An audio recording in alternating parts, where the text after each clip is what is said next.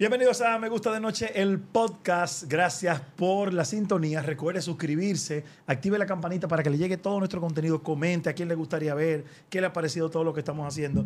Y por supuesto, véalo, vea todo nuestro contenido, que siempre tenemos cosas muy chulas. El podcast de hoy es chulo. Yo recuerdo que la vi por primera vez en un programa que me quedaba frente a mi estudio. Cuando yo hacía el escándalo del 13, había un programa muy famoso llamado Cocina Gourmet y luego de la salida de una amiga, entró ella. Y yo dije, ay, pero qué chula esa muchacha. Empezamos a hablar, eh, y el nombre me cautivó mucho. Y de ahí a hoy ha pasado tantas cosas que haya transformado la gastronomía dominicana. Aquí está, yo diría que la deliciosa, porque eso es lo que más la, la, la define mi amiga la chef Tita. Hola. Ay, hola, un placer. Qué gusto estar contigo de nuevo porque duramos muchos años. Muchos años. Muchos años. Que tú, tú, eh, tú terminabas el programa y yo empezaba. Exactamente. El programa de cocina gourmet. Estás bella. Qué buenos recuerdos. Sí. Ay, gracias. Está muy linda. Tú también te mantienes muy bien. No, ¿eh? pues Ah, ¿para qué que tenemos que ponernos viejos? Ah, ¿Ya han pasado cuántos años desde, desde tu primera aparición en Cocina Gourmet? Yo pienso que ha- pas- pasaron ya siete años, algo así. Siete ocho años. años. ¿Y te imaginaste en algún momento, era parte de tu plan convertirte en la, eh, eh, la marca país que eres hoy o todo se fue dando? Bueno, realmente yo pienso que Dios tiene un plan perfecto conmigo, todo se fue dando, pero siempre yo estuve enfocada. Sí, tú estabas clara todo el Yo tiempo. estaba claro todo el tiempo. Desde que salí de la universidad, yo dije, yo quiero reinventar la cocina dominicana, quiero Chulo. hacer el rescate del patrimonio gastronómico y quiero hacer una cocina con cultura y con conocimiento y dejar un legado a las futuras generaciones de cocineros de mi país. Cualquiera pensaría, eh, yo creo que todas las profesiones son un arte. Primero, antes de estudiarlas, hay que tener la vocación. Y eso es un arte, porque yo te voy a decir una cosa. Si yo hoy me pongo a estudiar cocina, puede que aprenda a cocinar. Yo cocino, pero no creo que lo haga como tú, porque no tengo la vocación. Eh, ¿Cuándo descubres tu amor por la cocina? ¿A qué edad y cómo se da eso? Bueno, se da porque yo nací en una familia que le encanta comer. Ok. Y mi mamá es pastelera para sus hijos. O sea que mi mamá siempre nos hizo todo, los bizcochos, los churros, ¡Qué las donuts desde cero. Mi mamá nunca nos dio nada eh, comprado, Ella o sea, la. Incluso yo vine a comer eh, comida rápida, por ejemplo, cuando te- tenía 21 años, imagínate. Oh my God. Entonces eh, crecimos así, nosotros vivíamos en la costa, en Cabo Rojo. Qué chulo. Y entonces en la costa mi papá siempre salía a pescar con nosotros y nosotros como que desde muy pequeñito veíamos eso, mi papá pescaba. La comida fresca. La comida fresca, mi mamá fileteaba el pescado, teníamos una cangrejera que engordábamos los cangrejos y luego lo comíamos. Te ¿Qué? estoy hablando desde que teníamos un año. ¿No te creo? Sí, sí, sí. Entonces nosotros crecimos en esto. Nosotros veníamos, era en avioneta aquí a, a Santo Domingo, a la capital. Imagínate que todo nuestro mundo estaba allá, vivíamos en un trailer. Y entonces... Espera, espera, espera, espera.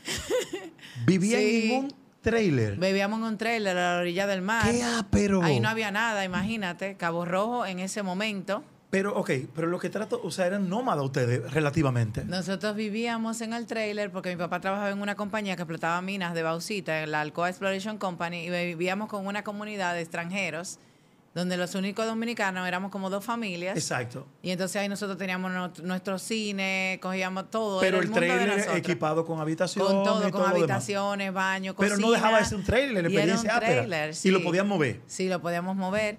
Y entonces eh, yo pienso que eso influyó muchísimo en mí, porque desde que yo, yo siempre crecí viendo a mi mamá, a mi papá cocinando, y entonces como que me marcó la vida. Y papi tenía una, una finca y ahí papi sembraba muchísimo también.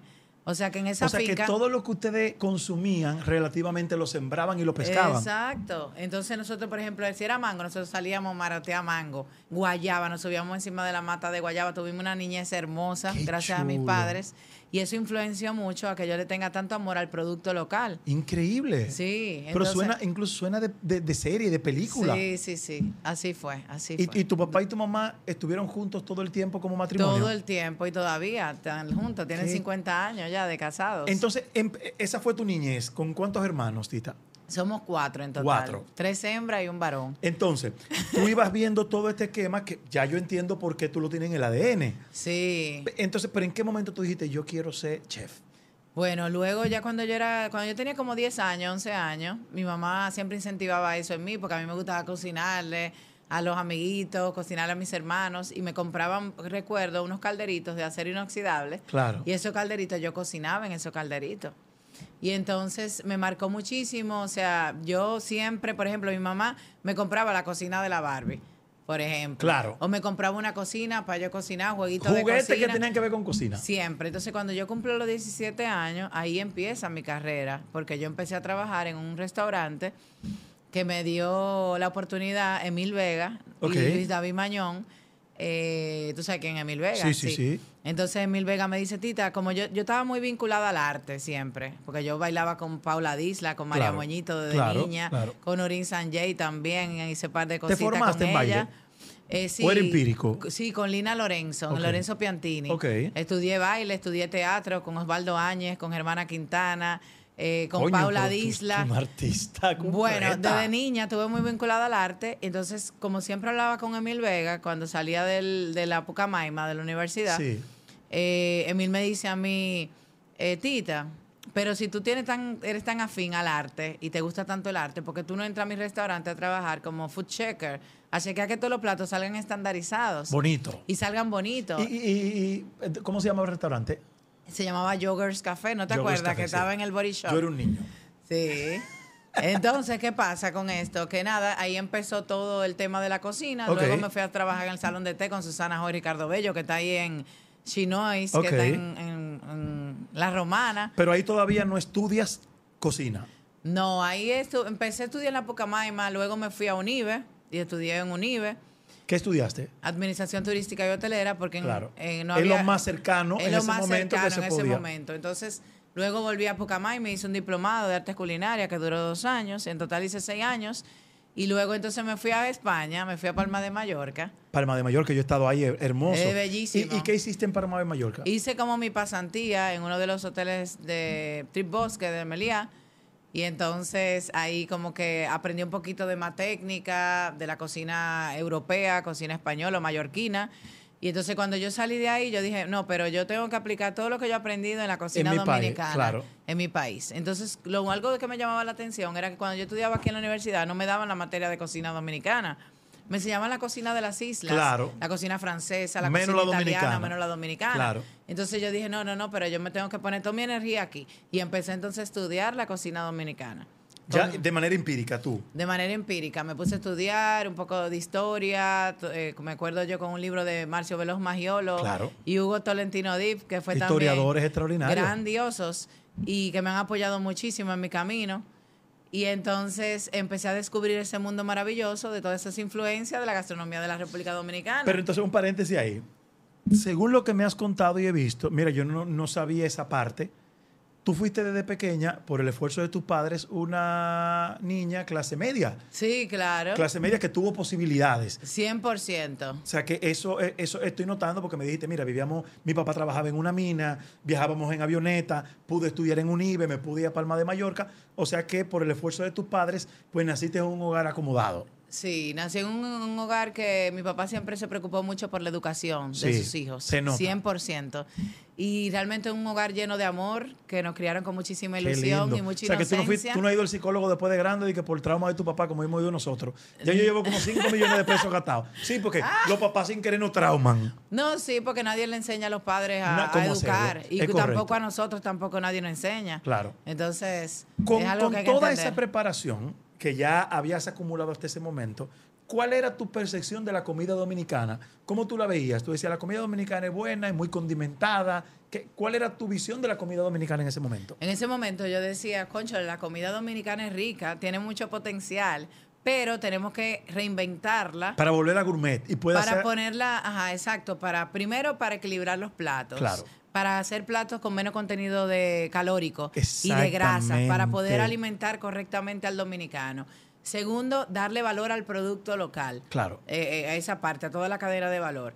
Y yo dije, no, pero aquí hay un nicho importantísimo por, por, por explotar porque nadie había hecho un trabajo de reinvención Sí, ni tampoco correcto. de rescate Correcto. eh, y de, de investigación en ese momento.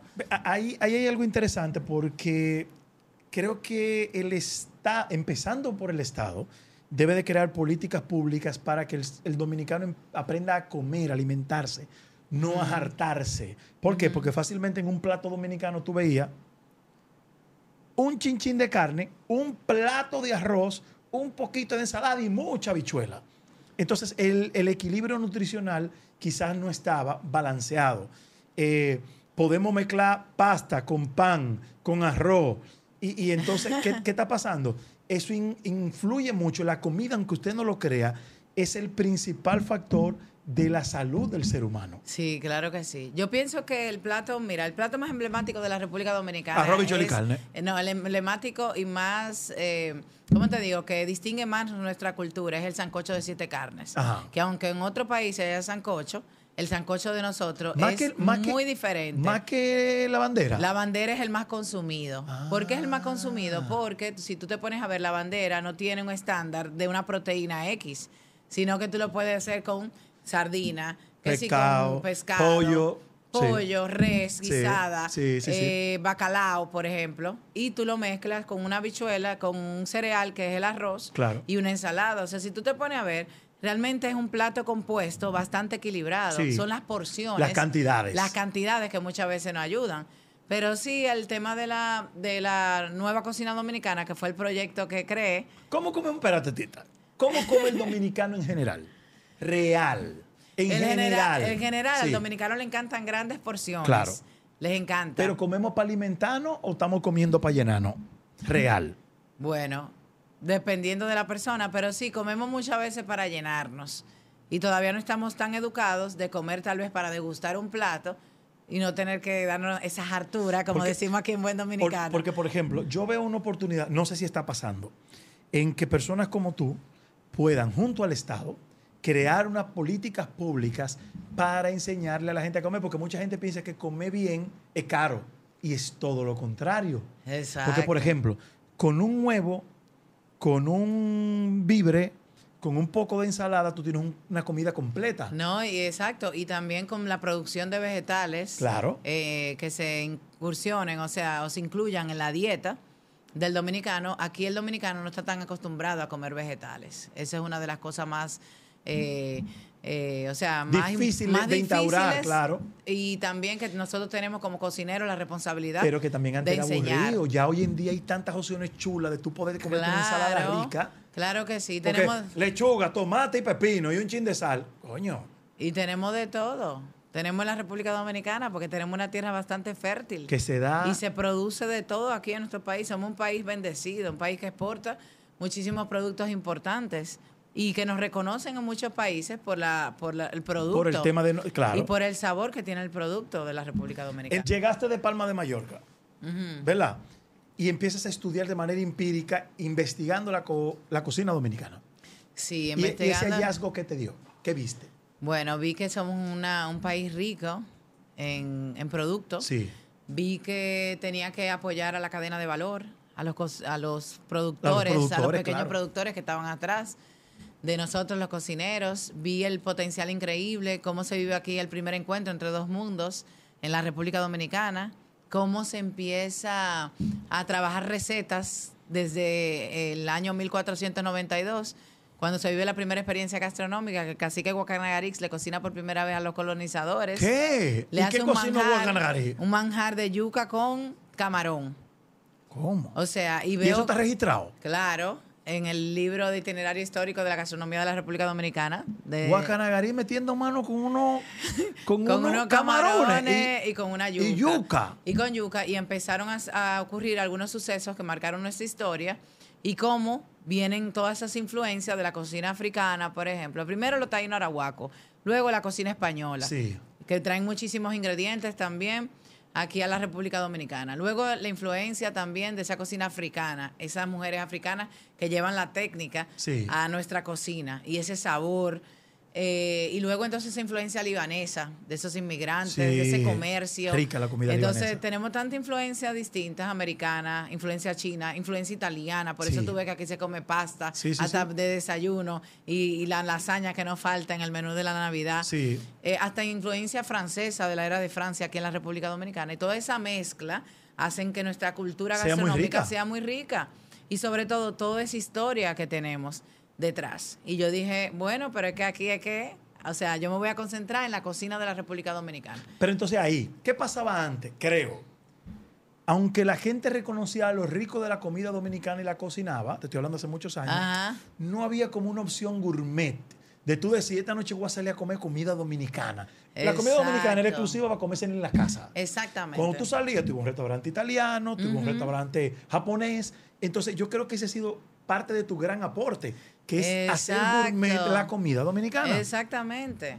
Eh, realmente hacer una cocina con cultura y con conocimiento y que cada plato tenga una historia que contar. Claro. Y que realmente sí tú te puedes salir a ca- y cambiarte elegantemente para comer comida dominicana. Coño, sí. O sea, ¿por qué? Porque la las mujeres que trabajan en nuestras casas o muchas de nuestras madres cocinan tan rico que no había necesidad casi de salir. De salir, verdad. De salir. Y eso pasa en muchos países de Latinoamérica. Sí, no, pero también, espérate, espérate, espérate. Eh, el, el dominicano es parejero. También el dominicano decía, yo voy a salir a comer comida dominicana para la calle. Exacto. Porque no había una propuesta gourmet de la comida dominicana. Exacto, y porque estábamos generando también una parte de la identidad y que la gente se, se abrazara con orgullo y se sienta orgulloso de sus sabores, de su historia, de sus Sí. influencias, de sus raíces, que pasaba, no, no estaba pasando en la República Dominicana. Es verdad. La gente tiene mucha influencia, que si americana, que si quiere tener la influencia española bien marcada, pero el tema ya de lo taína, lo ancestral, lo arahuaco, lo africano, siempre lo obviamos.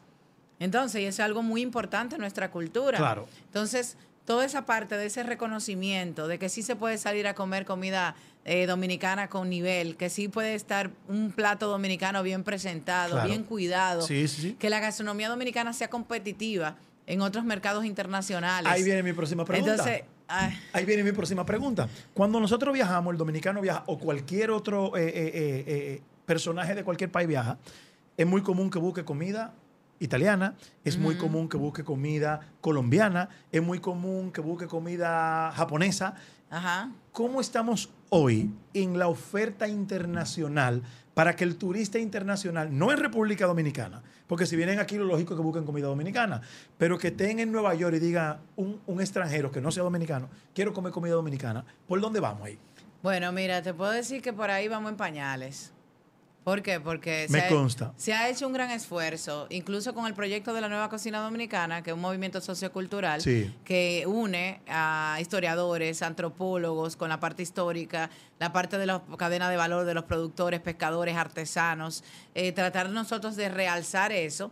Se han hecho esfuerzos enormes y eh, de parte, por lo menos, yo te puedo decir que yo he representado a la República Dominicana en muchísimos Pero ¿qué falta para eso? mercados Tita? internacionales. ¿Por, por qué entiendes tú que no? Que no haya un restaurante o una propuesta dominicana fuera que el turista la busque. La hay, pero todo tiene que empezar desde adentro, Sí. desde aquí. El reconocimiento de que la gastronomía de la República Dominicana es importante para todo el tema del turismo y que muchos eh, viajeros viajan simplemente por conocer la cultura, Y la gastronomía. la gastronomía Sí, sí, de ese país y su idiosincrasia. Entonces, Te pongo un ejemplo. Perú. sí, Señores, en cualquier ciudad del mundo, la gente valora la comida peruana de una cosa impresionante. De hecho, la Sí. gente pide. Hay un restaurante peruano porque la gastronomía peruana, según los rankings que yo he visto, está entre las principales comidas latinoamericanas. sí, es una de las principales comidas y es la más reciente. Sí. Los peruanos tienen algunos 20 años que están en la mejor posición a, de- a ¿Qué nivel hicieron mundial. e- qué hicieron ellos ¿Qué que no hicieron hemos hecho ellos? nosotros? Hicieron esfuerzo a nivel gubernamental con el tema gastronómico, que es algo muy importante porque no valen muchos esfuerzos individuales. Si no hay si una. no hay algo Claro. que se trabaje Desde a el nivel Estado. institucional, Así es. que se le dé apoyo a la gastronomía local, eh, que se una al gremio, que realmente el gremio es bastante Desunido. diverso. No, diverso, diverso. Ustedes tienen su chisme también, los chefs y vaina. Están igual que los, que los presentadores. De eso vamos a hablar ahora. diverso, diverso. Sí, pero. Pero nosotros sí somos bien unidos, tenemos un grupo bastante unido y, y hemos trabajado proyectos lindísimos también para todo el tema de la gastronomía. Uno de los esfuerzos más positivos que se han hecho aquí en la República Dominicana fue lo de la legislación gastronómica, Sí. que fui yo que la trabajé con el Congreso de la República y mi papá y mi mamá que me ayudaron a trabajar la primera legislación gastronómica de la República Dominicana y por eso tenemos el Día Nacional de la Cocina Dominicana, que es el segundo domingo de diciembre y con eso logramos también que la gastronomía dominicana sea patrimonio inmaterial de la nación. ¿Para qué? Para generar que la gente se sintiera orgullosa, Claro. desde el ama de casa, desde el productor, desde la gente eh, que visita la República El que lo Dominicana consume o también. la gente que o los dominicanos en sí desde niños, o sea, que se sientan con esa identidad Sí. y que se celebre la diversidad que tenemos en nuestro país. y eso es parte de, de- de colocar un producto. Eso es parte también de, de posicionar la gastronomía como marca país. El tema del tener un Día Nacional de la Gastronomía Dominicana. Eh, trabajamos un proyecto súper lindo también de diplomacia gastronómica en el Ministerio de Relaciones Exteriores para proyectar la gastronomía como marca país a través de las 49 embajadas que nos representan en, En el internet, mundo. claro. Y también ese proyecto se llevó a cabo por unos años y fue súper exitoso. Pero luego ya se descontinuó ¿Por qué? se descontinuó porque porque por la visión de, de otras personas que ocuparon posiciones Que no le dieron el seguimiento adecuado. exacto y que no tal vez no le, no le interesa tú Claro. sabes entonces son esfuerzos que se han hecho sin ningún tipo de interés y sin ningún tipo de ganancia de, lucro, nada Correcto. De nada de lucro, que la gente a veces no le entiende y dice, wow, pero la chef Tita está trabajando de gratis, trabaja de gratis así. Sí, he trabajado muchísimo de gratis por mi país y lo he trabajado con mucho amor. Y porque yo sé que la gastronomía de la República Dominicana tiene un potencial increíble, porque me he viajado muchísimos países del mundo y empecé a viajar, como decimos en buen dominicano, con una mano adelante y una mano atrás, atrás claro. eh, con la maleta llena de sueños, con la maleta llena de ingredientes y yo consiguiendo mi pasaje, consiguiendo mi hospedaje Pero, claro, para, ahí, para promocionar la gastronomía de la República ahí me- Dominicana. ahí yo me quillo mucho. ¿Sabes por qué? Porque el Estado, en, en- en- en- en nombre del Ministerio de Turismo, debería promover y apoyar y tener, de hecho, un presupuesto destinado año tras año para ese tipo de acciones. sí, claro debería sí. tenerlo. El presidente Abinader puede estar viendo esta entrevista. Si él te preguntara, Tita, ¿qué tenemos que hacer para lograr esos objetivos que tú estás planteando? ¿Qué le dirías? Mira, yo pienso que primero, eh, allá que tú hablas del presidente Abinader, sí tengo que hacerle eh, una mención aparte totalmente, porque en este gobierno a mí se me ha reconocido mi trabajo. Sí, Por ejemplo, el presidente Abinader me dio la medalla al mérito. Sí, sí, sí. Eh, o sea, el, el reconocimiento de la ministra de la Mujer también con mi trabajo y mi trayectoria. todas. Eh, también el premio de la juventud. A tu también. soberano hay que darte cuenta. O sea, que, que yo de verdad que le agradezco muchísimo porque me habían hecho reconocimiento fuera de mi país, el Congreso de los Estados Unidos, en Miami, la llave de la ciudad, muchísimo, porque yo trabajo mucho con la comunidad Sí, dominicana. claro. Y nunca, eh, o sea, mi trabajo aquí en República Dominicana lo empezaron a reconocer con este tipo de, de acciones. Sí, sí, sí, Entonces sí. tengo que decirlo. ¿Qué le dirías? ¿Qué, qué- qué tipo de acciones, qué tipo de cosas hay que hacer para lograr esos objetivos? Bueno, lo primero es que realmente eh, haya una asociación eh, de Formal. gastronomía formal, Formal. que sí realmente trabaje por la gastronomía de la República Dominicana en sí, que no trabaje con intereses particulares, Claro. que eso es algo muy importante. El tema gubernamental, que se invierta en la gastronomía de, de nuestro país, que es tan sabrosa y tan rica. Claro. Eh, además de eso, que se tomen medidas con toda la oferta hotelera que hay en la República Dominicana y que todos, que sea eso eh, por regla, que tengan la propuesta de la comida dominicana. Coño, tan fácil Porque que esa si vaina. tenemos, eh, ¿qué cantidad de turistas está viniendo a la República Dominicana actualmente, verdad? Sí. Y se quieren llevar 10 millones, creo que es, ¿verdad? Sí. Eh, y va muy bien todo el tema de turismo, que la gastronomía viene siendo un valor agregado. Que o sea, lo que le dices, que en los restaurantes de los hoteles hay una en todos los de restaurantes de los hoteles hay una propuesta dominicana. gastronómica dominicana de, acuerdo, nivel. Estoy de acuerdo. De nivel, porque todo el turista que llegue se lleve en su memoria gustativa Claro, eh, la experiencia de la comida dominicana. correcto.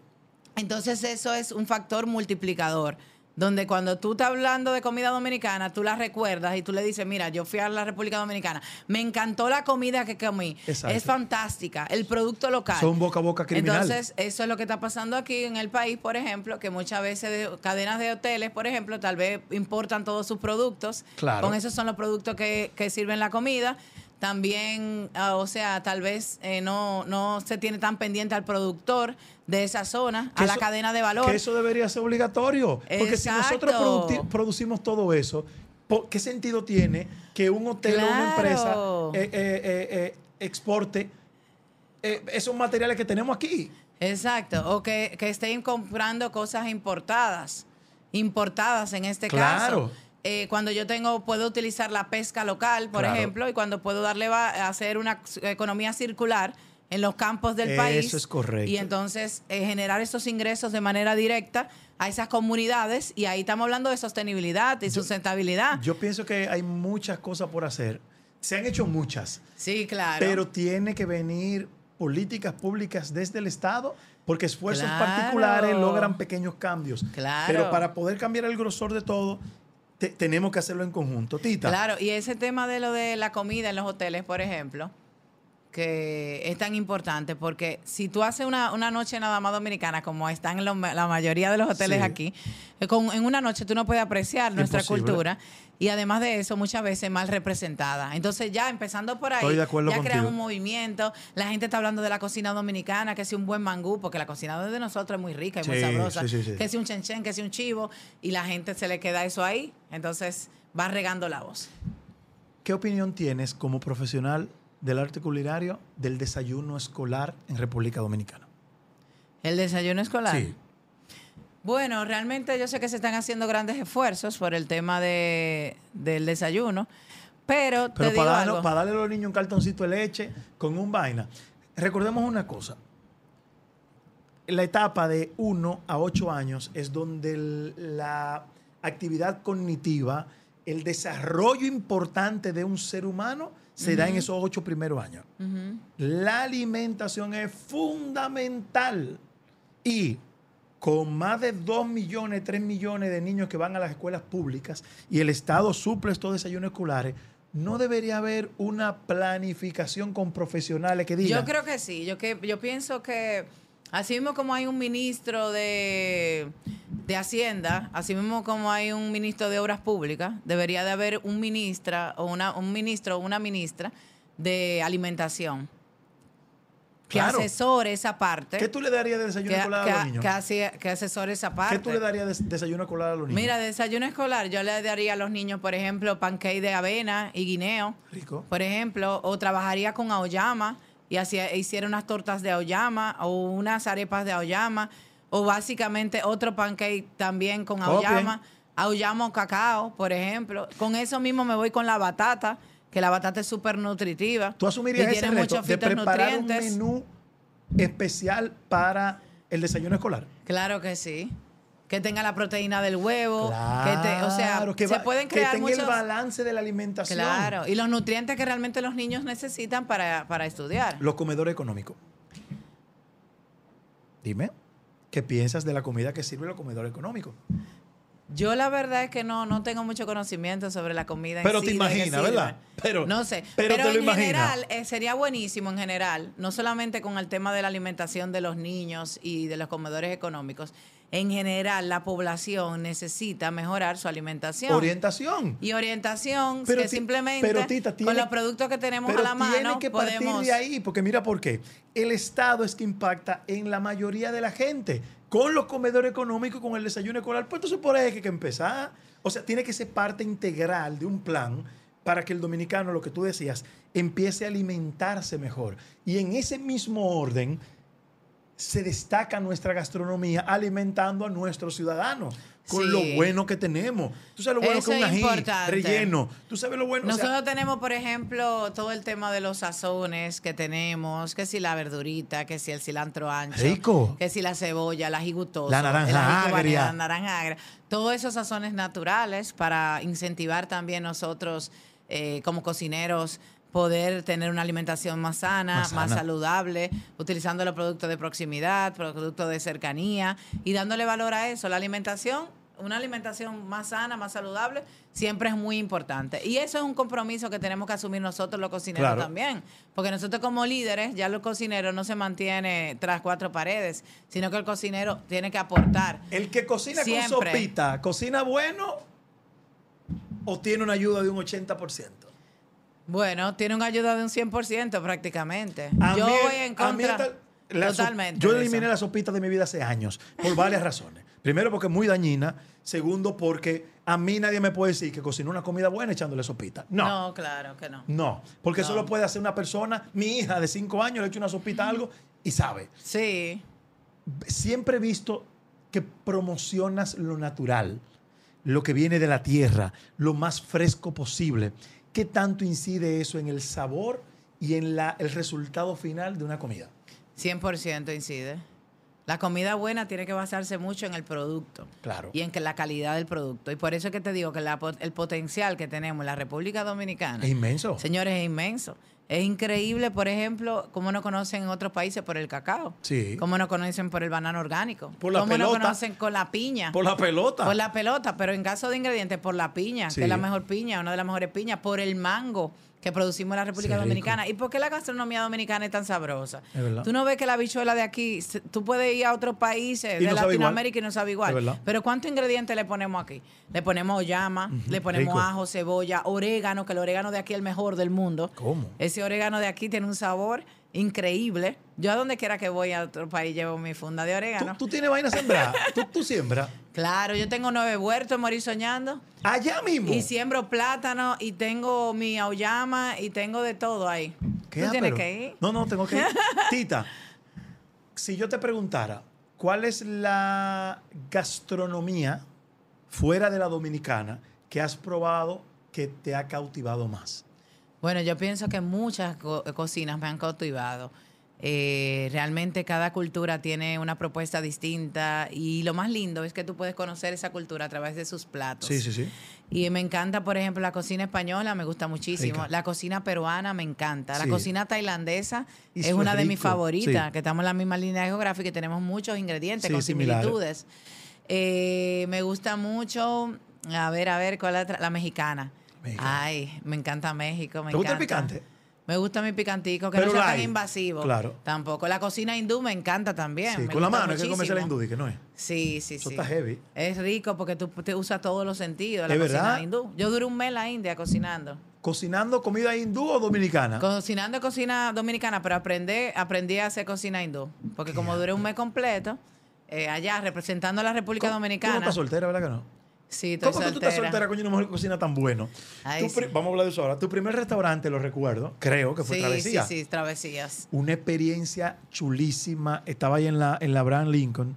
Eh, ese paso lo diste ya, dijiste, bueno, ya que yo estoy, tengo todo este conocimiento, voy a ponerlo al servicio de la gente. Y abriste Travesías. ¿Qué tal la experiencia? Bueno, Travesía fue mi casita linda, una casita victoriana. no Estaba sé si súper acuerdas. yo fui. Esa casita estaba llena de amor. Sí, Ahí fue la primera Rico. propuesta de la, de la nueva cocina de la República Dominicana. Eh, vivimos muchos momentos inolvidables en, ese, en esa casita. Sí, sí, sí. Eh, yo me acuerdo que el, el New York Times hizo un reportaje aquí en la República Dominicana. Y cuando fue a Travesías, dijo que era el primer lugar que encontraba en la República Dominicana que tenía identidad. Identidad. Identidad y que contaba la cultura de un pueblo. Eso es correcto. Y realmente de Travesía me trajo muchísimas satisfacciones a mí. Ahí yo rompí brazos en Travesía porque no fue fácil mantener ese negocio vivo. ¿Por qué? Porque eh, la gente aquí, mucha gente está acostumbrada a salir a los lugares no por comer, sino más por... Para que lo vean. Para Y- ir a terrazas y Correcto. cosas así como ambiente más social. Y nosotros éramos un restaurante Sale familiar. más ese bulto que a comerse la comida. Mm, Pero ahí cautivé a mi público, un público que sigue yendo ahora a morir soñando Sí. y que realmente sí apreciaba mi propuesta gastronómica, le daba valor a todo el trabajo de investigación que yo estaba haciendo. Eh, con Travesías empecé a conocer muchas mujeres del campo porque yo viajaba muchísimo. recuerdo. Yo viajaba, yo trabajaba con la USAID y trabajaba con Recdón Dominicana de manera voluntaria. Y yo viajaba mucho campo hasta la frontera, a cocinar con la mujer, enseñarla a cocinar, darle curso de manipulación, higiene de alimentos.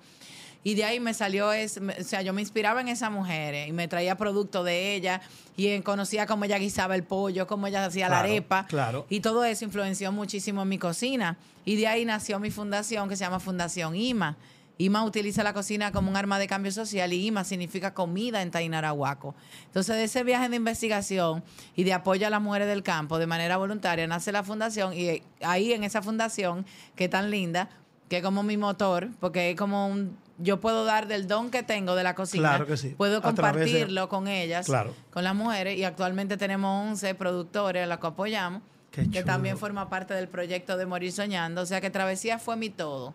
Ahí lo despedimos cuando cerramos, duramos tres días despidiéndolo. Mis empleados de Morir Soñando son mis empleados de No Travesía. me diga. Tengo empleados hasta de 15 años que están conmigo.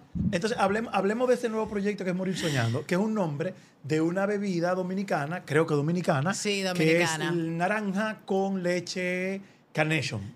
Con, leche, puede ser con leche evaporada también. Yo, por ejemplo, yo lo hago Morisoñando representa para mí el sueño de todos los dominicanos. Una cosa muy rica el morir Y soñando. es una bebida que estamos rescatando también, porque se ha perdido también con los años. Por no ejemplo, si tú me preguntaras hoy dónde bebemos morir soñando, no sé. Tú no Allá, encuentras, exacto, tú no encuentras como un buen morir soñando o tal vez es muy escaso. Entonces decidimos el nombre de morir soñando. Morir soñando eh, es un concepto muy lindo. Todo lo que trabajamos es como de nuestra autoría, incluso desde el diseño que construimos desde cero.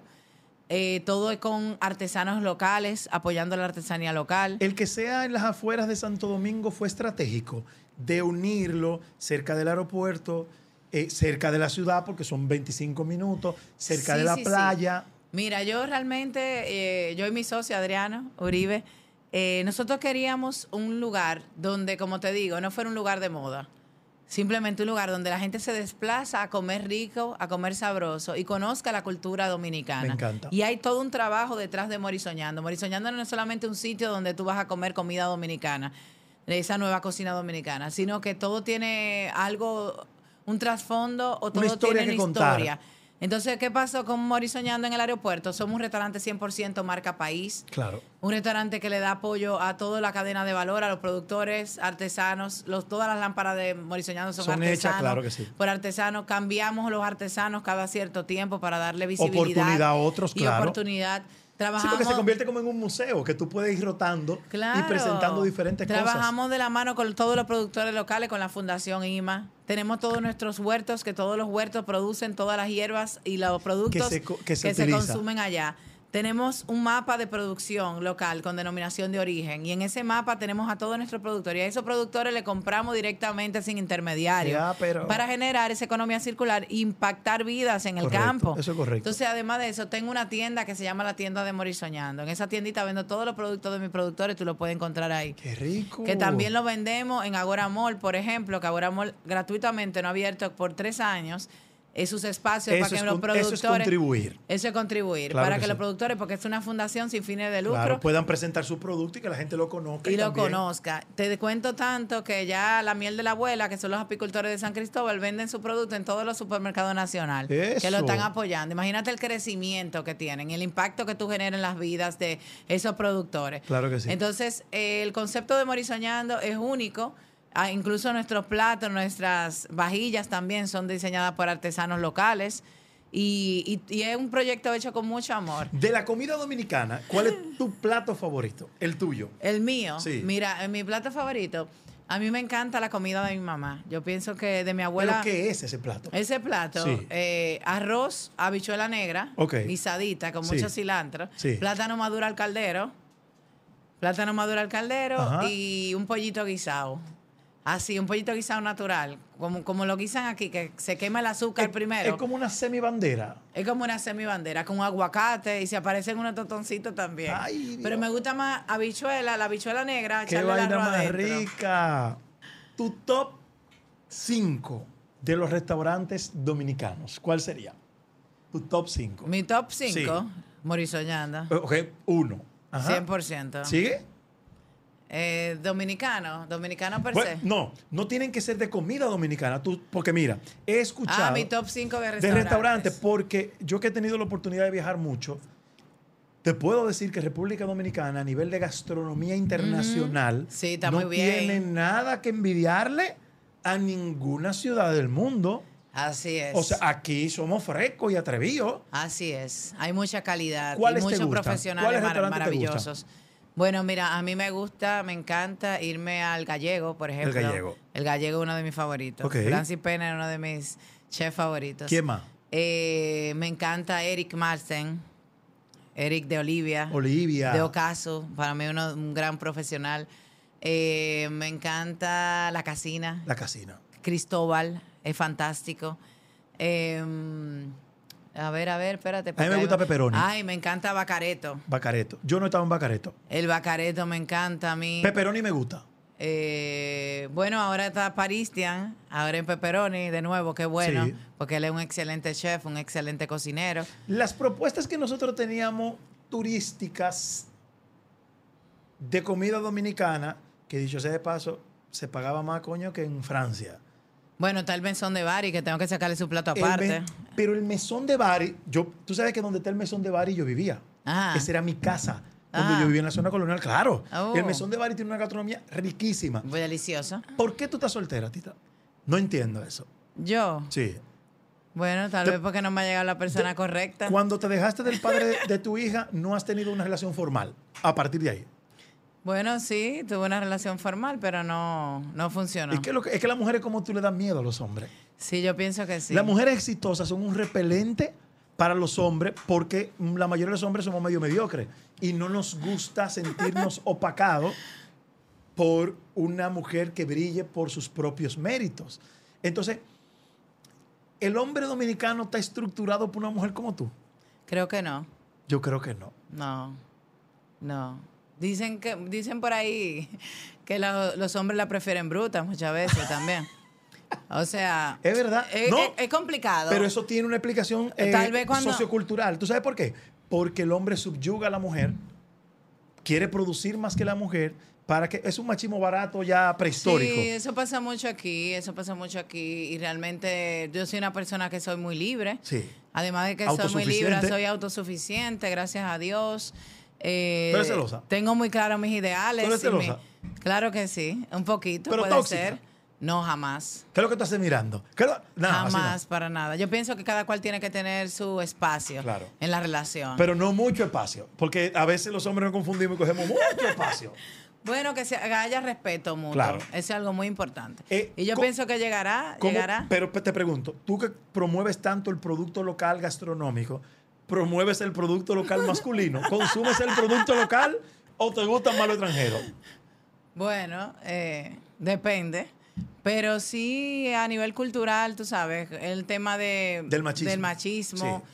eh, de la libertad de la mujer, por Porque mira, ejemplo. esos franceses no llevan la milla. Tigres buen mozo. Trabajan bien y son dóciles, son vulnerables, son simples. Oye, me estoy complicando yo mismo que Pero soy hay dominicano. muchos hombres, hay muchos hombres dominicanos que también, tú sabes, valen la pena. Cinco, Cinco mencióname. Valen- aparte de mí. que valgan la, que valen la pena. Hay, no puedo- hay muchas mujeres que mantienen sus matrimonios y todo ese tipo ¿Cómo de te cosas. gustan los hombres? Físicamente, que tú digas, "Mm".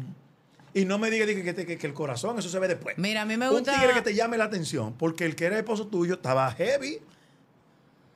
No, el tipo era buen mozo y tenía su flow y su vaina. ¿Cómo le llaman la atención los hombres a la chef Tita?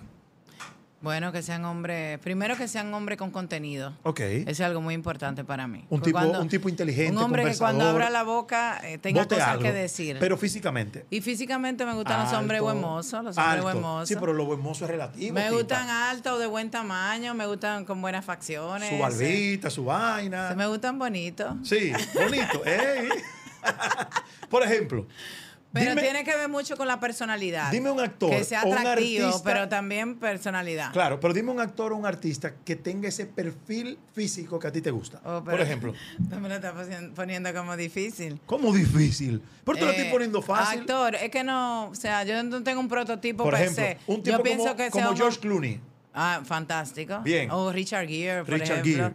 Sí. Ah, ¿te gustan- te gustan hom- maduritos? Hombres buen mozos, o sea, hombres buen mozos, pero también yo pienso que el atractivo del hombre viene mucho con la personalidad Pero del espérate, hombre. que vamos a hablar de la personalidad ahora. Dame físico primero. Un hombre que te guste, que te llame la atención. Mencióname a alguien que tenga ese parentesco, un político, un presentador, un cantante, que tú digas físicamente así. Bueno, físicamente, ¿qué te digo? O sea, ya tú mencionaste dos, o sea, que se ven bien, pero, ¿qué te digo? Tú me lo estás poniendo como en China. No, pues, al contrario. Por ejemplo, el tipo este que hacía el colombiano que hacía el capo, Marlon Moreno, Ah, pero sí, que claro. es un tipo como que tiene su flow. Claro que sí. ¿te Es súper buen mozo. ¿Te gustan los hombres que bailen bueno o que no bailen? Me gusta, me puede gustar que no bailen, pero también me pueden gustar que bailen. Que pero yo soy bailadora. Dicen Joel. que el que no sabe bailar no sabe hacer el amor. Ajá. Y eso está comprobado científicamente. Llévate de mí. Por ejemplo, tú no has visto en una discoteca que hay un tigre que no está de nada y la mujer se enfila para bailar con el tipo que baila salsa bacano. Sí, y el tigre está desbaratado sin un peso y la mujer atrás de ese tigre. Sí. Coño, es que el baile cautiva. Igual que un hombre que vuela bueno y baile bueno, tiene unos puntos adelante. Porque Así tú puedes tener es. un tipo buen mozo, que tenga dinero, que sea, y que sea un arrogante y no tenga la personalidad como para atraer una mujer. No, claro que sí. Entonces, hombre dominicano, te habla Joel López que nunca te he mentido. Este mujerón, pero mujerón en todo el sentido de la palabra, es que Tite es un reto para cualquier hombre. O sea, yo pienso que el hombre que va a llegar a tu vida tiene que ser un tipo muy seguro de sí para poder lidiar contigo. Porque que si no empiezan... Yo, yo, bueno, yo creo que, que realmente Dios tiene ese plan perfecto y que porque no, no ha llegado ha sido porque no, no ha convenido. O sea Claro. que tiene que llegar por pero, ahí. bien, pero espérate. yo tú- espero que llegue. Tú sabes que tú y yo somos muy amigos, Tita, ¿verdad? Una mujer exitosa que está soltera, cuando le entra la nostalgia del amor y dice, me siento, me siento nice, o sea, me siento motivada. No, no, no, no. no, ¿Qué hace? Qué gancho. Hay un amigo, porque todos tenemos un amigo especial. Hay un amigo, hay un autosuficiente de placer, porque como seres humanos tenemos la motivación. Ah, eh, hay un amigo De todo un poco. que fui a la tienda y que lo que he comprado. De todo un poco. No, pero pero sí, estoy soltera. Estoy Estás soltera. sí. Y disponible. Sí. Sí. ¿Por qué tú te ríes? Soltera y disponible. Soltera y disponible. Y, fe- Tita, y feliz. Y Eso es lo más importante. Eh, porque un yo- paso importante en tu carrera ha sido cuando llega este reality show culinario, el más famoso del mundo, que es MasterChef, eh, eh, y la chef Tita forma parte de ese elenco principal. ¿Cómo, cómo cambió eso tu, tu vida profesional? Bueno, fue un cambio del cielo a la tierra. Primero yo tuve la oportunidad de trabajar en Cocina Gourmet, Sí. que es un programa que tú te acuerdas que se veía en las islas, en Miami, en No, no, Estados y Unidos. el programa de producción local de cocina más, más exitoso importante, más que ha tenido la televisión. Entonces, luego que yo salgo de ahí, que empiezo a trabajar con Masterchef, que llegué a este reality, o sea, me cambió la vida prácticamente. Yo empecé con a darme cuenta de eso cuando yo viajé, yo me fui a México y cuando yo fui a México me estaban conociendo mucha gente, Sí. me decía, "Oh, Tita, tú eres la, la la jueza de Masterchef." Oye. Me fui a Cuba y en Cuba muchísima gente porque en Cuba siguen mucho el programa. Eh, hola Tita, ¿me puedo tirar una foto contigo? Y ya yo vi como que a nivel internacional Había un reconocimiento. una proyección increíble. Realmente eh, Masterchef llegó para quedarse en la República Dominicana, Sí. le abrió las puertas a muchos otros formatos de Bueno, reality en el que yo he participado, como The Voice, está eh, Dominicanas Got Talent. Exactamente. Y entonces fue lindísimo. O sea, para mí como profesional a nivel nacional, porque se volvió masivo, me Sí. di cuenta cuando fui a comer la primera vez luego que salió el primer programa de Masterchef. tita, tita, tita, tita. Fui a un, pro- a un- a un lugar a comer y me tuve que ir. Y la oportunidad de que muchos jóvenes también puedan La- presentar su arte. La oportunidad de, de, de apoyar al talento local y también de darle esa proyección a la gastronomía de la República Sí. Dominicana en tantos países del mundo. Eso es correcto. ¿Por qué? Porque el que ve el Masterchef de Australia también se tira el Masterchef de República Claro, Dominicana. porque o el de. España, porque es Claro. una franquicia y realmente está muy bien valorada a nivel internacional. ¿Cuál ha sido la persona famosa, la persona más famosa a la que tú le has cocinado? La más famosa. ¿Te has La comido más- tu comida? La más famosa que yo le he cocinado, eh, bueno, yo le cociné a Alejandro Sanz. Alejandro San, qué ápero. Es uno de los más famosos y más masivos. ¿Cómo y, se- y es mi artista favorito, ¿Cómo se además dio- de Juan Luis Guerra. ¿Cómo se dio esa, esa, e- el que Alejandro San comiera tu comida? Bueno, eh, Ama se encargó. Eh, Amarili, ¿tú sabes Ok, quién es Amarili? claro, Amarili. Bueno, yo soy fanática de Alejandro Sanz desde hace muchos años, o sea, desde los 14 años. Que dicho sea de paso, Alejandro Sanz es fans desde niño de Juan Luis Guerra. Por eso se Exacto. da. Yo me sé ese cuento. Y yo soy, y yo soy fans también de, de Juan Luis Guerra. Mis Claro. dos artistas favoritos son Juan Luis Guerra y Alejandro Sanz. Claro. O sea que, entonces ya me le había contado y le había hablado de mí, a él, ya me conocía. eh, por lo que ella le había hablado y todo ese tema. Y ya teníamos como varios años que estábamos como que planificando eso, como que hablando de eso, de que yo soñaba con cocinarle a Alejandro Sanz. ¿Y dónde se dio? Yo me fui a, a, a Costa Rica y cuando me, me hicieron una entrevista en Costa Rica y yo me dicen, ¿a quién te falta cocinarle? Y tú dijiste, Alejandro Y Sanz. yo dije, Alejandro Sanz. Y yo bajándome del avión de Costa Rica y mi mamá me llama, me dicen, Tita, ¿tú estás dispuesta a cocinarle a Alejandro Sanz? Y yo, pero claro, sí, sí, sí, ya ¿Y le he fue? cocinado varias ¿Aquí? veces. Sí, aquí, aquí. ¿Qué ápero? ¿Y qué le hiciste? ¿Qué plato le hiciste? Bueno, menú degustación siempre le hago. Vaina, varias vainas. Varias cositas, por ¿Tú lo te imaginas menos. que tú le hubieses saltado y que con pan con aguacate? Por lo menos Sanz? ocho tiempos. Ocho, Ocho tiempos. tiempos. Por lo menos Para el que no sabe lo que son los, eh, eh, la comida servida en tiempo, son varios platos servidos de manera estratégica, correcto, que van a la mesa y la gente va degustándolo. Sí, claro. Y es muy rico porque tú puedes probar de todo un poquito. Pero realmente cuando le cociné ahí vi que, que el, el corazón maravilloso que tiene, que tiene un Sí, un alma ser grande. humano muy chulo. Un ser humano demasiado bello. Y, y nada, y me gusta muchísimo él porque es poeta, igual que Juan Luis Guerra también, cantautor, toca todos los instrumentos, o sea, un artista muy completo. Una chef a tu nivel, y hay una persona que quiere que Tita le cocine en su casa para un evento especial, se va a casar o tiene una cena con unos amigos, haces ese trabajo, aunque yo sé lo que puede costar, pero si está disponible, que una gente diga, mire, yo quiero que la chef Tita sea Sí, la que claro no que, haga esta sí, cocina. claro que sí. Yo cocino, yo cocino a mucha gente privada, Sí. aquí y fuera del país. ¿Qué? Me vuelo, me vuelan a, cocinar afuera.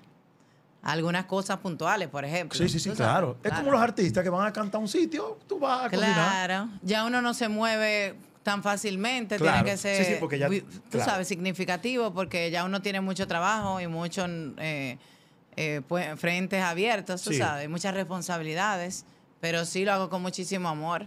Cuando tú has estado casada y tienes pareja, ¿le cocinas? Claro. ¿O en casa de herrero cuchillo de palo? No, le cocino, le cocino. A mí me criaron así, como para atender a mi pareja. Qué rico. Tú sabes, mi mamá siempre ha sido una mujer que atiende, una mujer de detalle, una mujer que Sí, que estas mujeres ahora han perdido eso. Lo único que quieren es que están buenas, que no andamos en eso. Me criaron así. Porque una cosa, espérate, qué bueno que tú mencionas eso. Una cosa es que una mujer sea independiente y que tenga toda su independencia. Ahora, yo creo que parte de los roles, y cuando digo roles me refiero, yo cocino y me gusta, yo mismo le cocino a mi mujer cuando puedo y, y- y le hago un agrado. Eso Pero las mujeres han perdido mucho eso.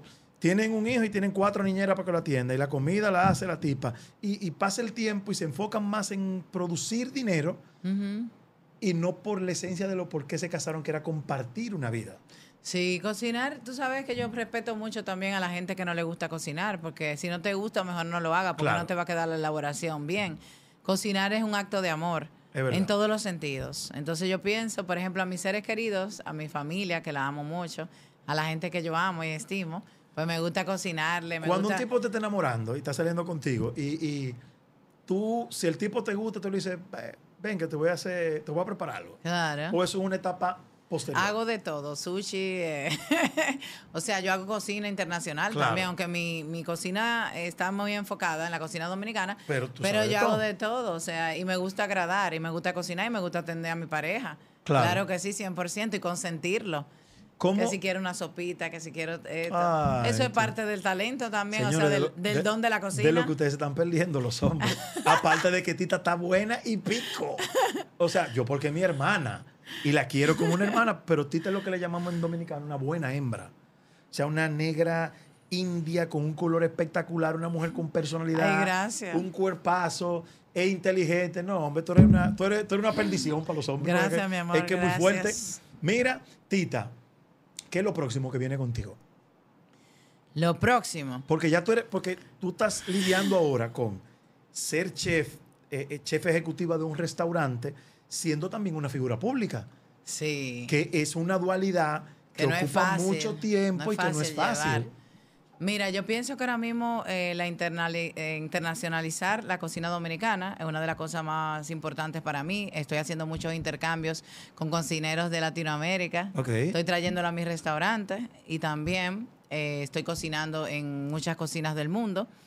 Y esa es parte también del, del esfuerzo para que llegue una, una lista aquí, como la lista de los festivals Sí. por ejemplo, la República Dominicana y podamos estar en el ranking mundial de los restaurantes del mundo. Yo estoy muy enfocada en eso. Ahora tenemos varios cocineros. Acaba de pasar uno de los mejores restaurantes del mundo que se llama Nuema de Ecuador y vino su- la pastelera, la mejor pastelera de Latinoamérica, Pía Salazar. Qué Ese fue el evento que tuvimos ahora en febrero. Ahora viene Marcia de Gusto, Bolivia, y próximamente vienen dos grande- grandes, grandes a cocinar conmigo aquí.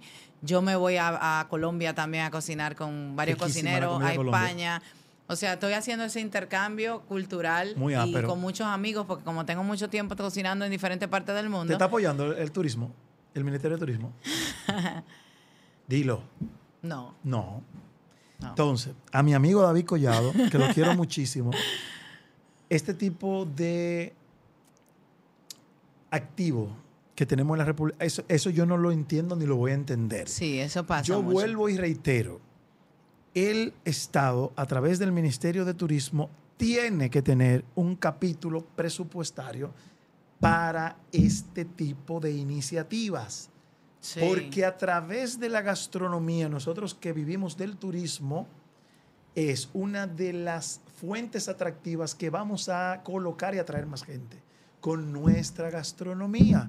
Entonces, ya no peleemos por lo que no han hecho. Han puesto su huevo, bien. Pero reivindíquense y empiecen a darle el carácter a este tipo de acciones. Hay un concepto que yo quiero entender. La estrella Michelin, ¿qué significa y cuándo se gana y cómo una estrella Michelin? Ok, la estrella Michelin es una guía que empezó en Francia y empezó con el tema de las gomas Michelin, que la gente iba a cambiar las gomas y mientras esperaba le, le recomendaban los restaurantes más gourmet que estaban cerca Mira tú. para que la gente fuera a comer.